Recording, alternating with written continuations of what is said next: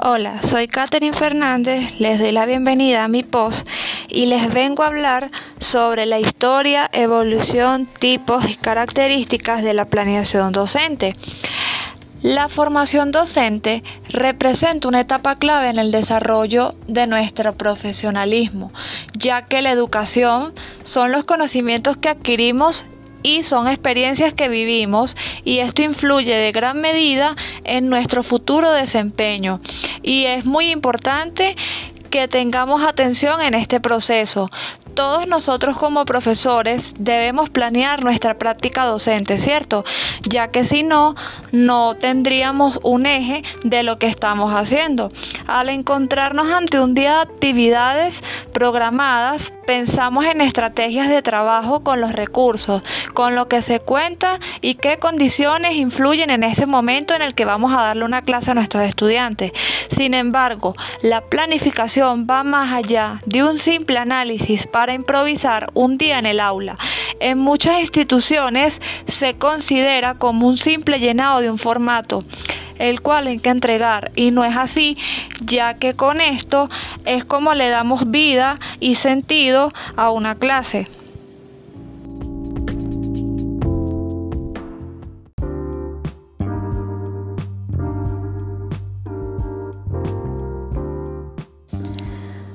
Ahora vamos a conocer un poco sobre la planificación y su historia ya que esto es una información muy importante para nosotros. Etapas y hechos históricos de la planificación. Según Malagón, en el año 2003 nos indica que se ha considerado que los orígenes de la planificación se encuentran en el urbanismo y en los clásicos de la sociología. Esto nos obligaría que debemos asociar su historia con la organización urbana de las sociedades primitivas o en todo caso con las actividades de la fundación de ciudades que realizaron los griegos y romanos. También Gabriel Betancourt en el año 1997 puede definir la planificación como un ejercicio de previsión para determinar políticas, prioridades y costos en nuestro sistema educativo y esto tiene presente realidades políticas y económicas. La planeación o planificación siempre ha existido a lo largo de todos los años y esto tiene una visión del mañana. Hay planeaciones de proyectos, ventas, tiempos, y esto se conoce como un proceso administrativo, ya que con esto también planificamos los objetivos y acciones a tomar a corto, mediano y largo plazo. Y esto se observa desde los años antes de Cristo en la civilización egipcia, hebrea, romana, griega y china. Y también hay que recalcar que la imprenta fue una gran ayuda para la planeación, ya que nosotros con la imprenta, es decir, con la impresión, se nos hace más fácil hacer nuestra planificación.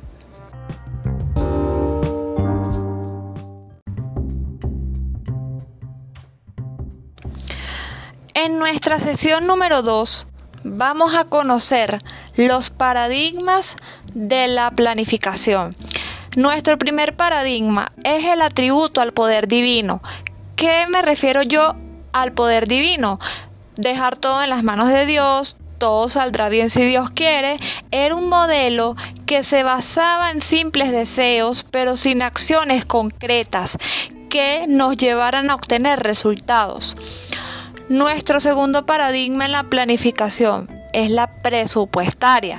Esta se refiere al manejo de recursos, lo que nos permite ordenar los gastos, pero no nos garantiza el cumplimiento de los objetivos de nuestra planificación. Tercer paradigma.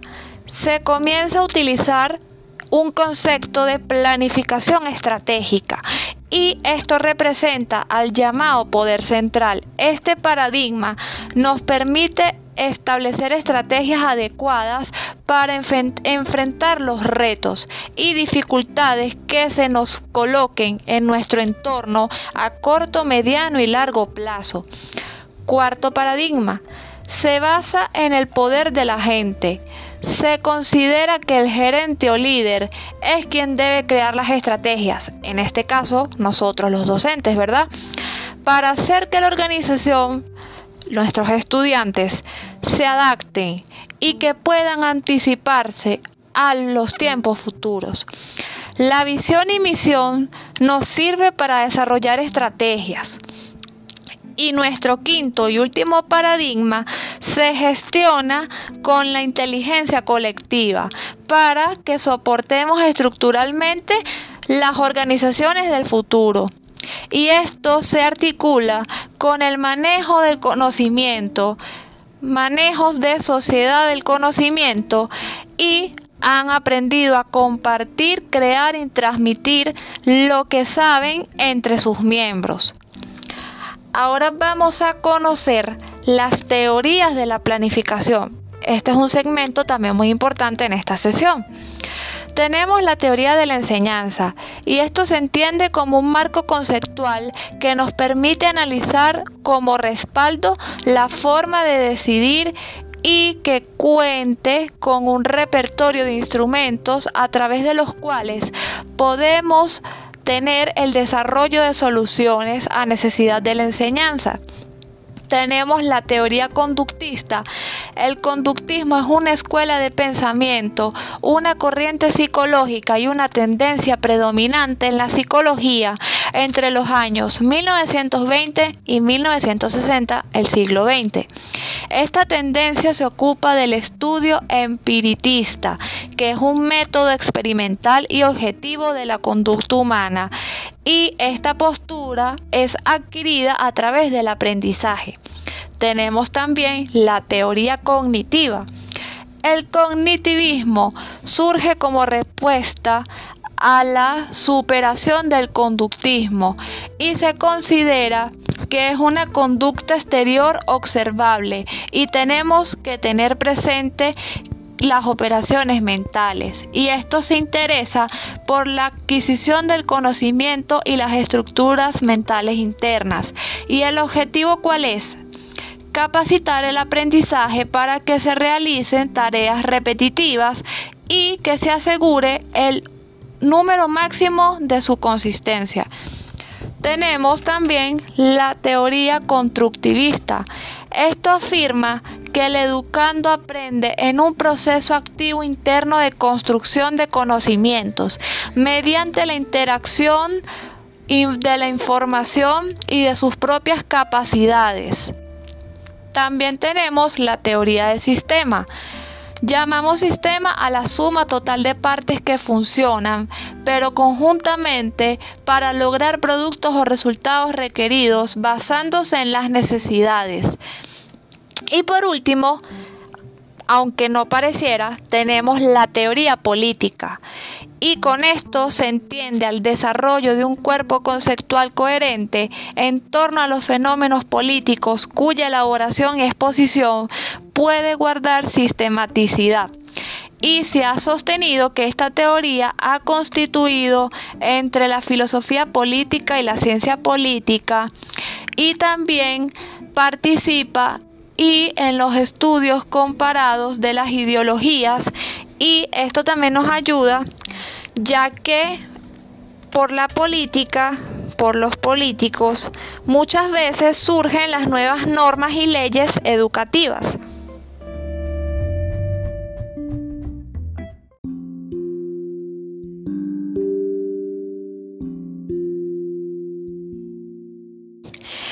Y en nuestra tercera sesión vamos a conocer las escuelas de la planificación y la evolución de la planificación. Escuelas de la planificación. Esto se conoce como falacias y conlleva a la evolución del entorno educativo.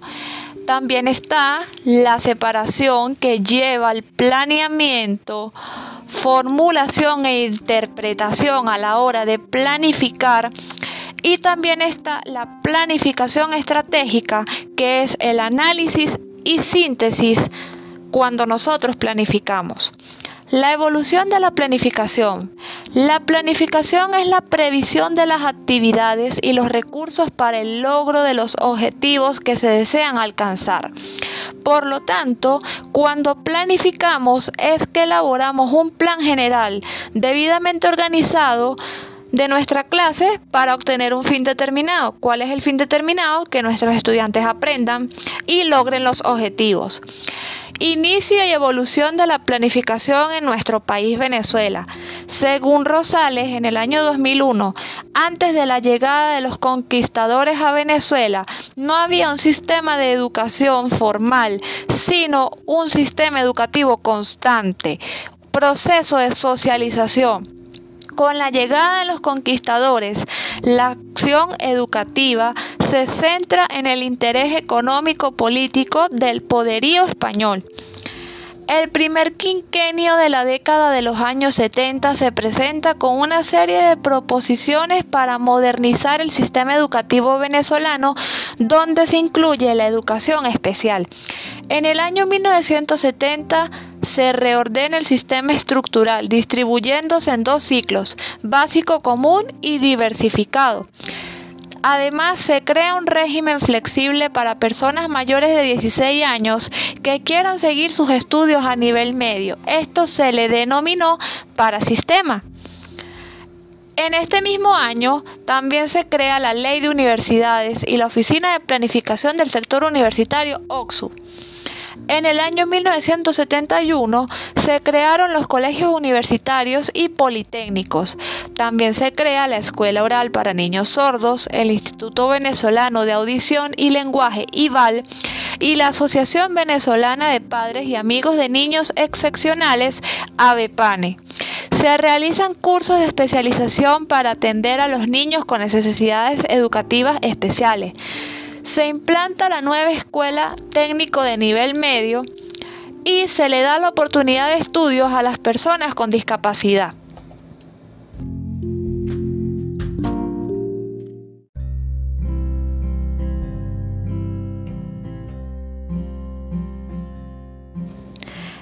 En este cuarto segmento vamos a conocer los tipos de planificación. Primero tenemos la planificación normativa. Inicialmente se califica como planificación del desarrollo y son los planes que describen de forma estricta las acciones que se deberían ejecutar para el logro de los objetivos deseados. Jorge Ahumada dice que es una metodología para la toma de decisiones, para escoger entre alternativas que se caracterizan porque permiten verificar la prioridad, la factibilidad y compatibilidad de los objetivos tenemos la planificación estratégica. En general se trata de la interacción entre entorno y el interno de los entes y la habilidad de estos para actuar de manera proactiva. También tenemos la planificación social, es el uso de las teorías y métodos de la planificación para alterar con un fin específico algún elemento del sistema social. Se dice también que es el intervario de recursos y necesidades para la logración de metas y programas que han de ordenar estos recursos para atender dichas necesidades. Y por último tenemos la planificación educativa. Esta implica metas, objetivos, estrategias y planes que posteriormente son reflejados mediante la organización en su estructura para el buen rendimiento de nuestra institución. Y de importancia, planificar es fundamental en cualquier organización y en cualquier de sus niveles o ámbitos educativos por las razones siguientes es aplicable a cualquier actividad humana. Es el instrumento para la organización y abordamos problemas específicos y aparte nos traduce los conocimientos en acción.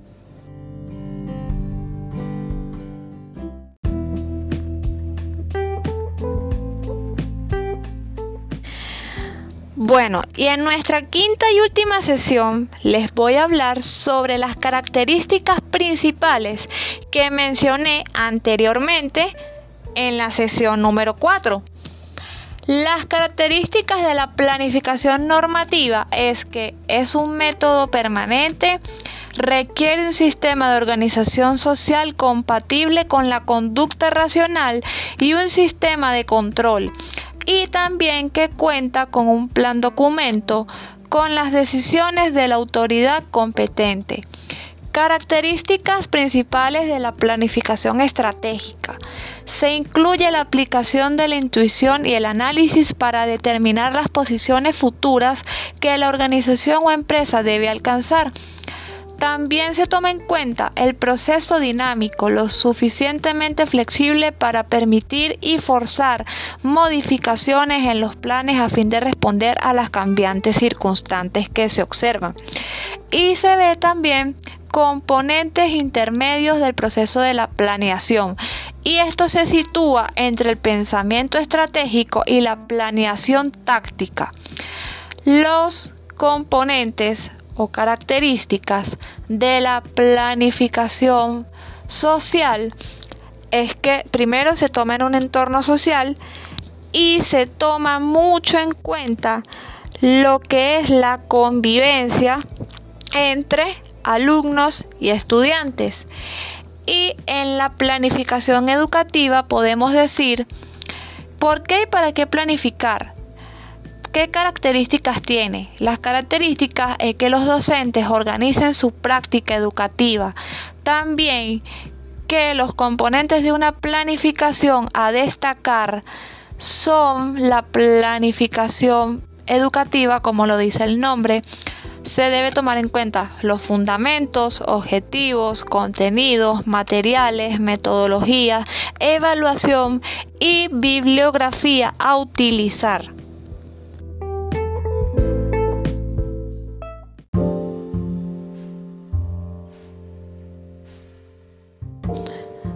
Bueno, mis estimados oyentes, y para concluir, puedo decir que el origen y evolución del término planificación es producto de las necesidades del mundo en el que estamos viviendo hoy en día y también de las organizaciones que nos dirigen. Recuerden que planificar es un proceso complejo que busca articular lo que se tiene con lo que se quiere y con lo que queremos lograr dentro de una organización, en este caso, nuestro salón de clase. Por ello, involucramos toda una estructura de análisis y búsqueda de soluciones. Se planifica para qué? Para lograr algo, ya sean objetivos, metas, consecución de planes y proyectos a corto, mediano y largo plazo.